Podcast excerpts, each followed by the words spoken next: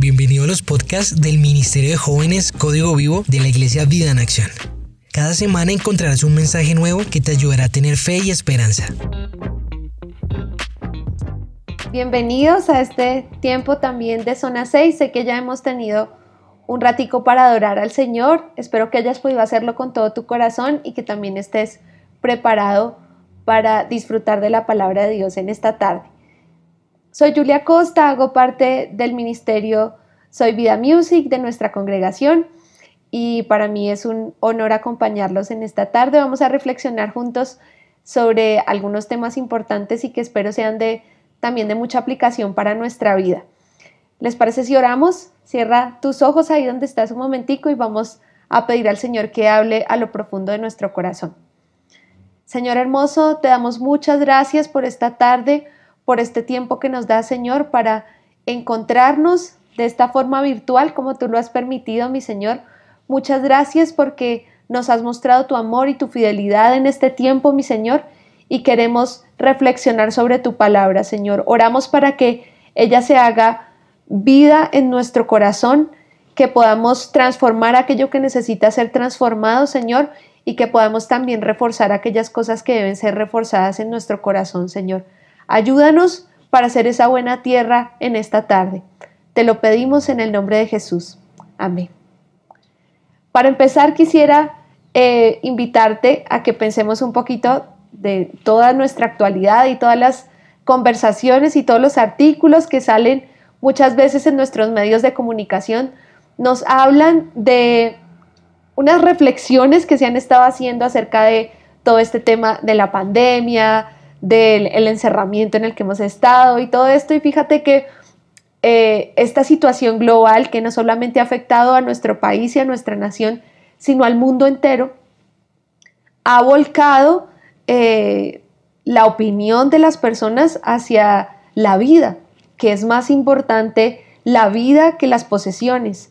Hemos leído diferentes artículos y, y en diferentes medios de comunicación que entonces es, eh, esta ha sido la oportunidad para apreciar mucho más la salud por encima de, un carro, de una casa, de cualquier tipo de patrimonio que se pueda tener. Incluso en el, en el espectador hace poco eh, hago referencia a un artículo que encontré con una frase que me llamó la atención y dice, el virus es solo un espejo de la sociedad en la que vivimos. Y se refiere puntualmente a todas esas diferencias sociales que se han visto durante la pandemia, eh, donde eh, nomás en Bogotá, ese artículo mencionaba eh, en Bogotá 333, disculpen, 33 casos, empezando agosto, 33 casos estaban ubicados en los estratos 5 y 6 y 813 casos de infectados estaban ubicados en el estrato 1 y 2. Entonces, el autor hacía esta reflexión diciendo, ok, entonces eh, para aquellos que, tenían recursos económicos hubo una mejor atención médica, pero aquellos que no tienen recursos no. Y mira qué cantidad de reflexiones han salido acerca de la pandemia. Nosotros como cristianos también tenemos que hacer muchas reflexiones y mucho de nuestro comportamiento debería eh, evidenciarse en este tiempo que somos diferentes pero a veces es triste que algunas de las cosas que ocurren en el mundo se nos han pegado a los cristianos y las hemos adoptado como verdades, como buenas conductas y hoy vamos a estar reflexionando sobre una de esas. Vamos a mirar varios pasajes de la Biblia, por lo que te invito a que tengas tu Biblia en tu mano y no sé, tal vez te pase como a mí, que ha sido un poco difícil para mí acostumbrarme a las reuniones de esta manera virtual, Así que para mí ha sido muy útil tener una libreta en la cual anotar las cosas que me llaman la atención para que así mi mente pueda recordar más fácilmente eso que estoy aprendiendo. Si te sirve, entonces también ubica ahí cerca de ti una, una libretica para que tomes apuntes y vamos juntos a reflexionar. Vamos a estar hablando acerca del contentamiento. No sé a qué te suene eso. Eh, la palabra contentamiento habla acerca de la satisfacción, de lo que consideramos como suficiente y nos sentimos felices, alegres al tener eso que consideramos suficiente. Y hay un personaje en la Biblia que nos habla mucho acerca del contentamiento y de lo que nosotros debemos considerar eh, en ese sentido como creyentes para nuestra vida. Entonces te invito en primer lugar que me acompañes. Vamos a ir a 1 Timoteo 6 del, del versículo 6 al 8. ¿Listo? Entonces vamos a leerlo. Yo tengo la versión Reina Valera, puedes acompañarme en la versión que, que tú tengas ahí a la mano o que prefieras. Dice, pero gran ganancia es la piedad acompañada de contentamiento, porque nada hemos traído a este mundo y sin duda nada podremos sacar. Versículo 8. Así que teniendo sustento y abrigo, estemos contentos con esto. El apóstol Pablo, un gran ejemplo para nuestra vida como creyentes, y aunque fuera la primera vez que escuchas acerca de Pablo, creo que estas afirmaciones que él está haciendo son bastante particulares, más en un mundo eh, como el en el que estamos, en una generación en la que estamos, donde aún la pandemia nos ha puesto a pensar acerca de nuestro propio consumismo, de, de nuestra misma forma en la que vivimos y gastamos, no solamente nuestros recursos económicos, sino también nuestro tiempo. Y viene una persona, un personaje bíblico que nos dice, gran ganancia es la piedad acompañada de contentamiento. Es como si él hiciera un balance y dijera, wow, si algo debe llamar la atención de este mundo es cuando una persona logra unir piedad y contentamiento. ¡Kabum! en, en otras palabras, esa sería una conducta completamente diferente a lo que, a lo que nuestro mundo nos está hablando. Fíjate en el versículo 7, en el versículo 7 hace una explicación que parece muy lógica, pero que muchas veces olvidamos. Y parece que nuestra sociedad también ha olvidado eso y muchos de los acumuladores de recursos han olvidado esto. Porque nada hemos traído a este mundo y sin duda nada podremos sacar. Pablo nos recuerda esta realidad y nos dice, no importa qué tanto te preocupes por acumular, no, no importa qué tanto te preocupes por eh, lograr simplemente lo que consigas acá en la tierra no lo podrás sacar de aquí. Entonces esta es una realidad que, así como la pandemia, no es solamente para los creyentes, sino es para todas las personas. Nosotros como creyentes debemos vivir conscientes de eso, que así como llegamos a este mundo, también saldremos sin nada, sin posesiones. Así que teniendo sustento y abrigo, estemos contentos con esto. Yo lo llamé los indispensables de Pablo. Él habla sustento y abrigo y en otras versiones lo llama alimento y ropa. Es decir, que para Pablo era suficiente alimento y ropa. Si tengo esas dos cosas, estoy contento. Eso es lo que está diciendo en este pasaje. Ahora, si yo te preguntara a ti cuáles son tus indispensables, ¿será que tu lista es un poco más larga que la de Pablo?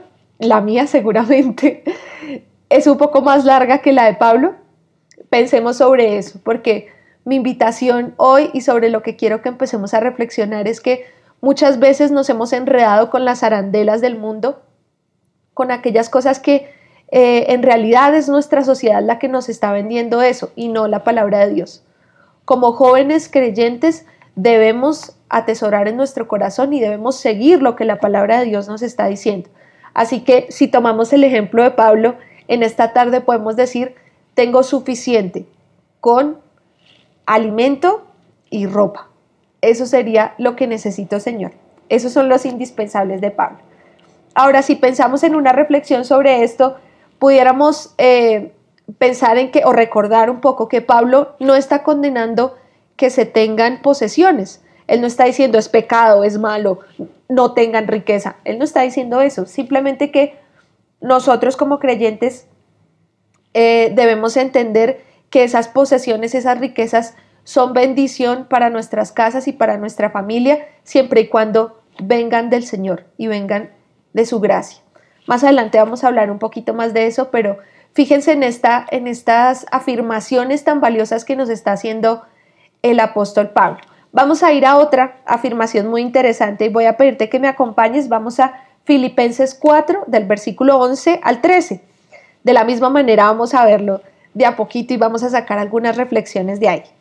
Entonces el versículo 11, la segunda parte dice, aprendiendo a contentarme cualquiera que sea mi situación. Sé vivir humildemente y sé tener abundancia. En todo y por todo estoy enseñado, así para estar saciado como para tener hambre, así para tener abundancia como para tener necesidad. Todo lo puedo en Cristo que me fortalece. Amén. ¿Cuántas veces hemos escuchado este versículo final, Filipenses 4:13? Todo lo puedo en Cristo que me fortalece.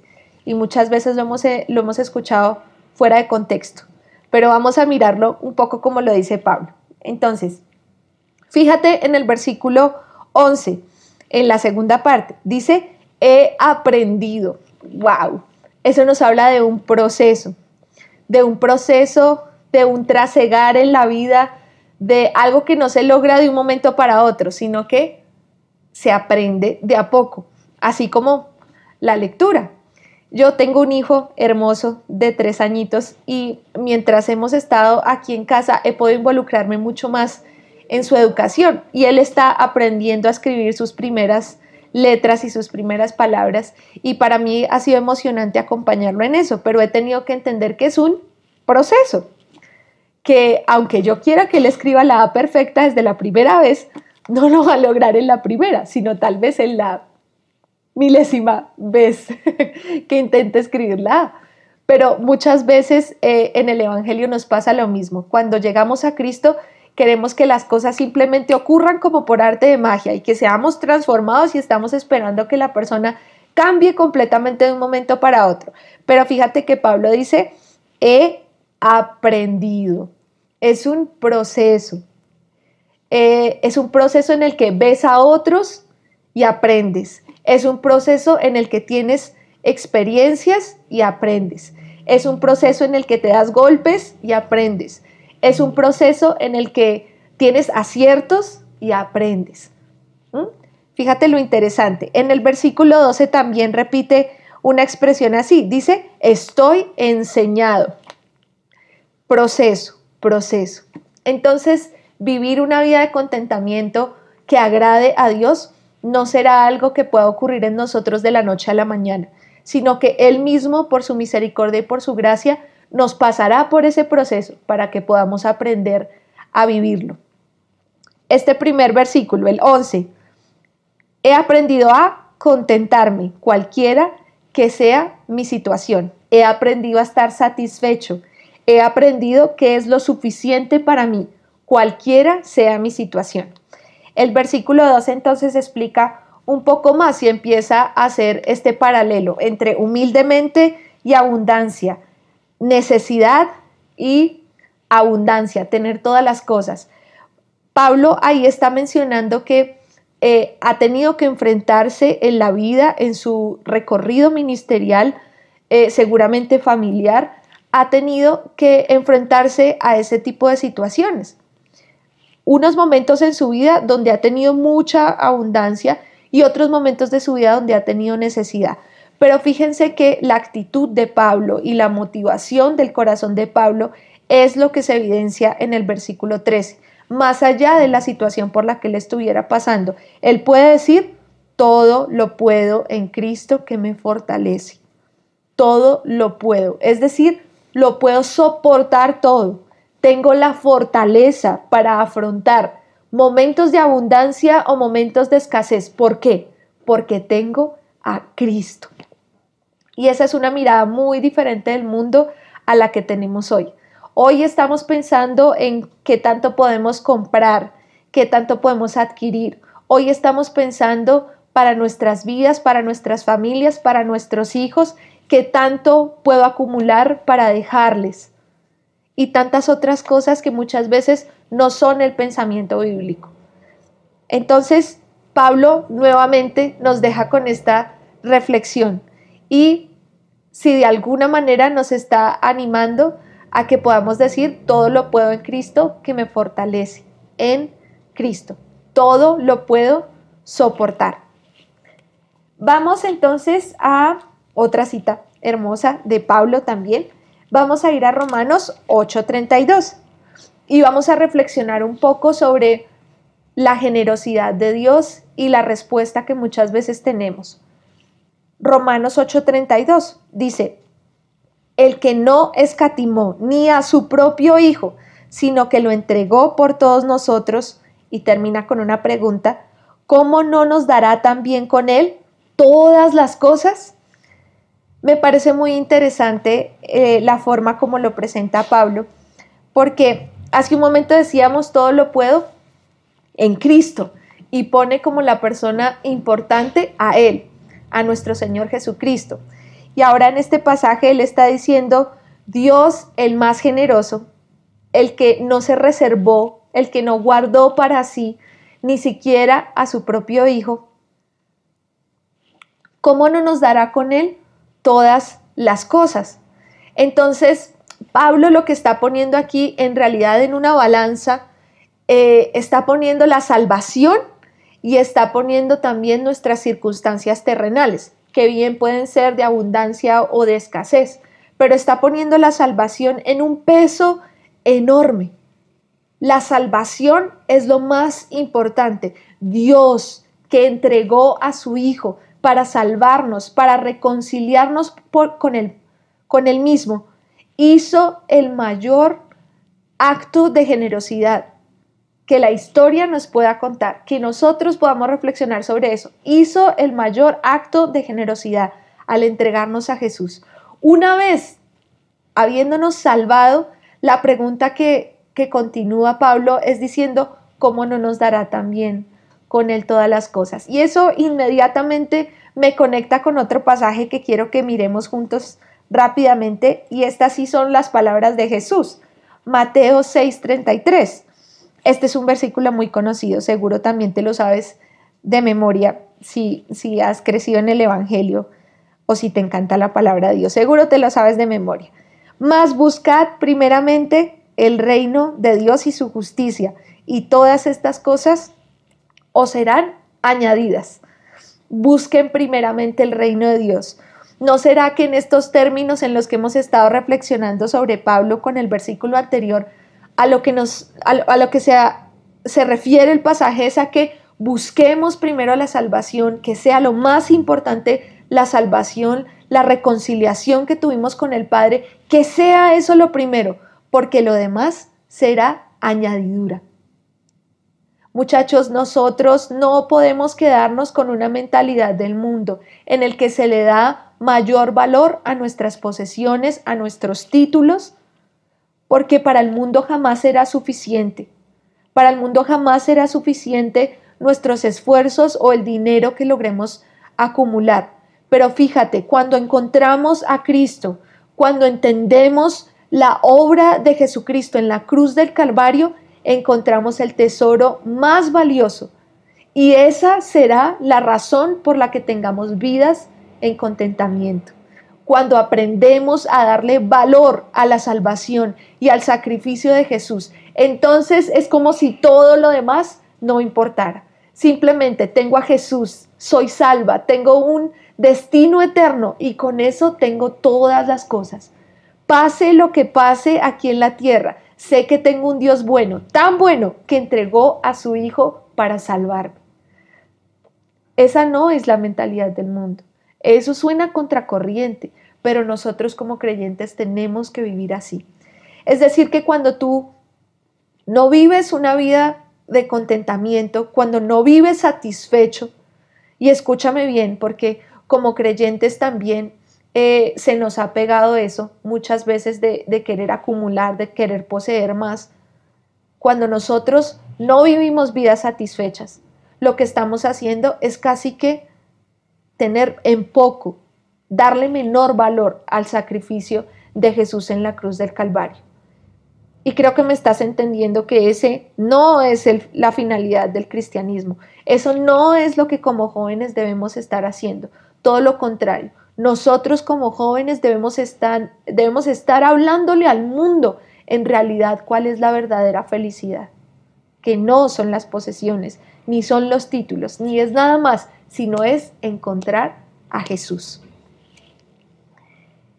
Entonces, devolvámonos, devolvámonos un poquito a la vida de Pablo y miremos Segunda de Corintios 9:8. Este es un pequeño paseo por muchos pasajes de, de Pablo que nos hablan sobre esto. Entonces, segunda de Corintios 9:8.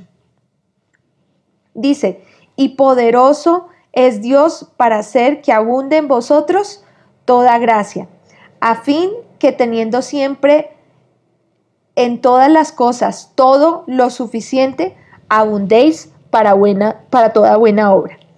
Entonces, Pablo, ¿qué está diciendo? Está diciendo que como creyentes tenemos que aprender a estar contentos, estar felices, vivir alegres y agradecidos con lo que tenemos, con lo suficiente, con lo que tenemos hoy. Tenemos que aprender a ser agradecidos con lo que tenemos hoy. Dios se encarga de nuestro futuro, Él se encarga de lo que vendrá. Nosotros, mientras tanto, agradecemos por lo que tenemos hoy, porque lo hemos recibido por gracia. Entonces, teniendo lo suficiente, podemos abundar para toda buena obra. Esto es, es un proceso que mm, casi que es milagroso, solamente el Señor puede hacerlo, porque en realidad lo que Pablo está diciendo es que el Señor reabastece nuestras casas, nuestros, nuestras economías, nuestra vida, eh, nuestro conocimiento, lo reabastece el Señor cuando aprendemos a que la abundancia y los tiempos de abundancia son la oportunidad para bendecir a otras personas. Entonces, seguramente para Pablo, si tenía alimento y si tenía eh, abrigo, ropa, y, tenía algo más, ese algo más podía compartirlo con cualquier otra persona necesitada. Él no estaba pensando en acaparar, él no estaba pensando en acumular, ¿sí? Entonces, ya este pasaje lo hemos escuchado en otros momentos. Eh, al hablar de, nuestra responsabilidad como creyentes de bendecir a aquellos que lo necesitan. No lo mires como un pasaje más, sino en realidad atesóralo en tu corazón porque cuando lleguen esos momentos de abundancia es nuestra responsabilidad como hijos de Dios, como jóvenes, es nuestra responsabilidad bendecir a un mundo necesitado, ¿sí? Bendecirlo no solamente económicamente, sino bendecirlo con nuestras profesiones, con de tantas maneras como sea posible. Piensa de pronto en alguna forma en la que tú puedas ayudar a alguien que tenga cerca y hoy puedas decir, ok, tengo en abundancia, puedo bendecir a otros. Recordemos entonces que las reflexiones y las afirmaciones sobre las que hemos estado pensando en esta tarde no son una condenación a las riquezas, no, por el contrario, son eh, Um, afirmaciones que nos dicen las riquezas vienen de parte de Dios, la abundancia viene de parte de Dios. En su gracia la hemos recibido. En realidad es Dios quien nos ha otorgado todos estos recursos, pero debemos aprender a estar satisfechos. No, en este momento se me, se me ocurre eh, reflexionar un poco muchas veces sobre la visión del mundo y los logros académicos. No sé si a ustedes les ha pasado, pero eh, cumplimos con el requisito, por decirlo de alguna manera, de tener una carrera profesional, pero eso no es suficiente. Tienes que hacer una especialización. Ok, terminas la especialización, pero eso no es suficiente. Tienes que hacer una maestría. Ok, y sigues ganando lo mismo al profesional. Listo, pero no es suficiente. Entonces, ¿ahora qué? Ok, hagamos un doctorado, pero no es suficiente. Entonces, hagamos un postdoctorado y así eternamente. Nunca será suficiente, nunca será suficiente. Piensa en eso en esta tarde, piensa en eso, que lo que para el mundo es imposible, tener satisfacción, entender que es lo suficiente. Para el mundo es prácticamente imposible eso, pero para nosotros no. Para nosotros eh, tener a Jesús es todo. Habernos encontrado con nuestro Salvador es la decisión más grande y más maravillosa que podamos tener. Lo demás lo recibimos felices en la gracia del Señor, lo recibimos de la mano de Dios con alegría y aprendemos a vivir vidas satisfechas. Piensa por un momento qué pasaría en este mundo si nos encontráramos más a menudo con personas satisfechas. ¿Será que los niveles de consumismo disminuirían? ¿Será que tendríamos en nuestras casas más sonrisas, que momentos desagradables, tal vez de enojo, de rabia, de llanto, de impotencia. Si aprendiéramos a vivir vidas satisfechas, ¿Será que nuestros créditos disminuirían y no tendríamos que estar buscando un mayor cupo en la tarjeta de crédito para adquirir las cosas que no tenemos?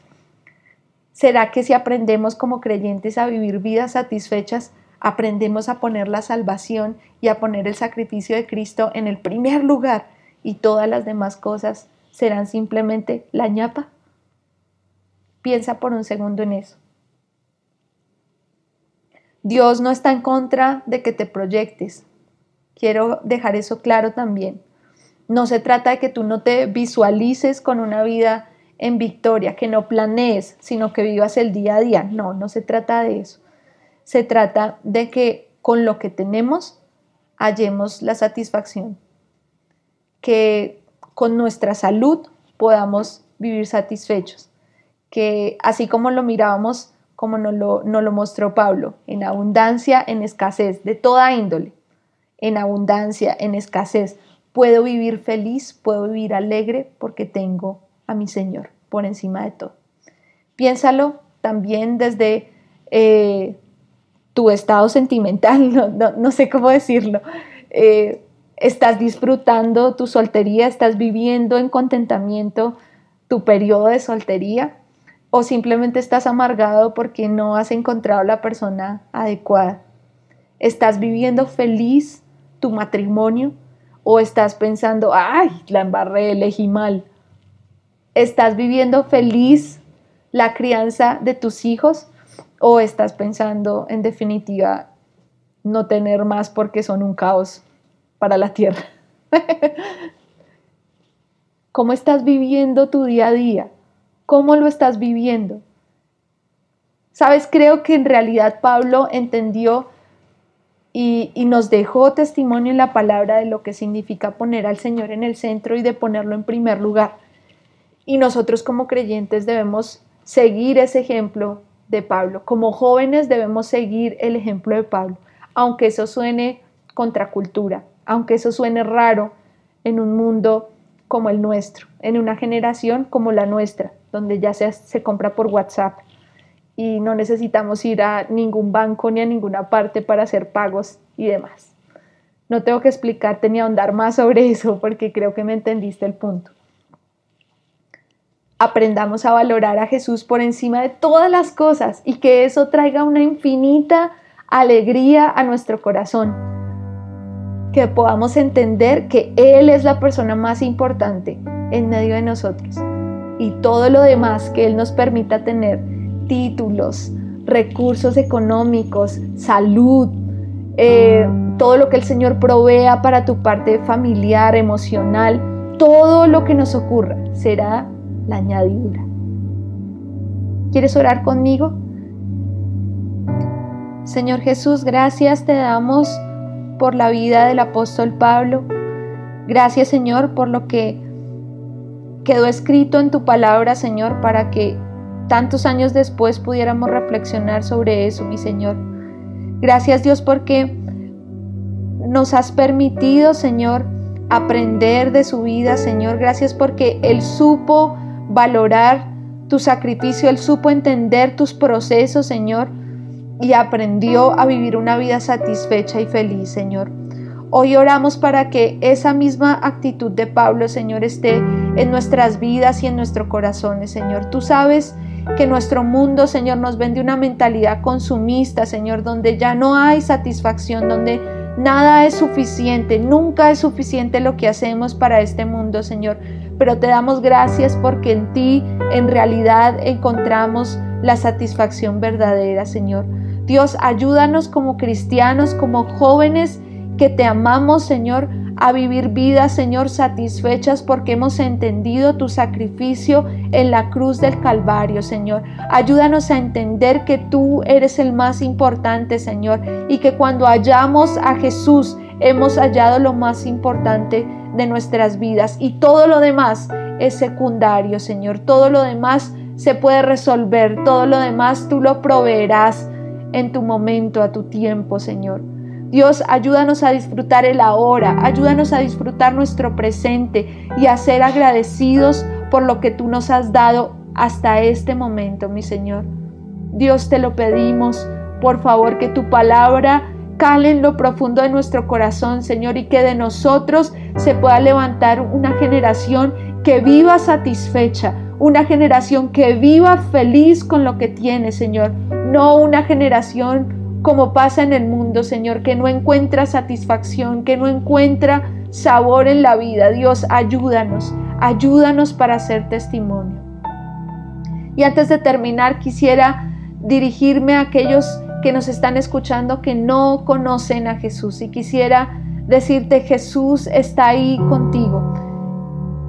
Él está ahí a tu lado queriendo darte la vida plena, queriendo satisfacer tus necesidades. Deja que Él supla lo que necesitas en esta hora. Yo no lo sé y tal vez solamente tú lo sabes, solo tú sabes qué necesitas. Pero lo que sí sé y lo que la palabra de Dios me enseña es que Él te puede satisfacer. Jesús, oramos para que tú te reveles a cada vida que está escuchando tu palabra hoy por primera vez. Señor, y que en este momento puedas sentir un toque especial tuyo, Señor, y que estas vidas puedan ser en realidad transformadas por tu amor y por tu misericordia, Señor. Que hoy puedan entender que la vida plena está en ti, que la vida feliz está en ti y no en nuestras posesiones y no en nuestra salud y no en lo que podamos adquirir. Que sin importar la circunstancia que tú nos permitas vivir en este proceso de aprendizaje, Señor, tú estarás siempre con nosotros. Oramos para que hoy, Señor, ellos puedan recibir tu salvación y que puedan sus vidas ser transformadas. Te lo pedimos, mi Señor, y te damos gracias por esta tarde, Señor.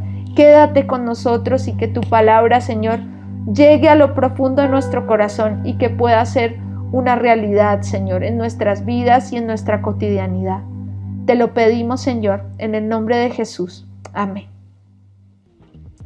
El Señor les bendiga, muchachos. Si te gustó este mensaje, compártelo con alguien que necesite ser animado y síguenos en nuestras redes sociales como Código Vivo CC.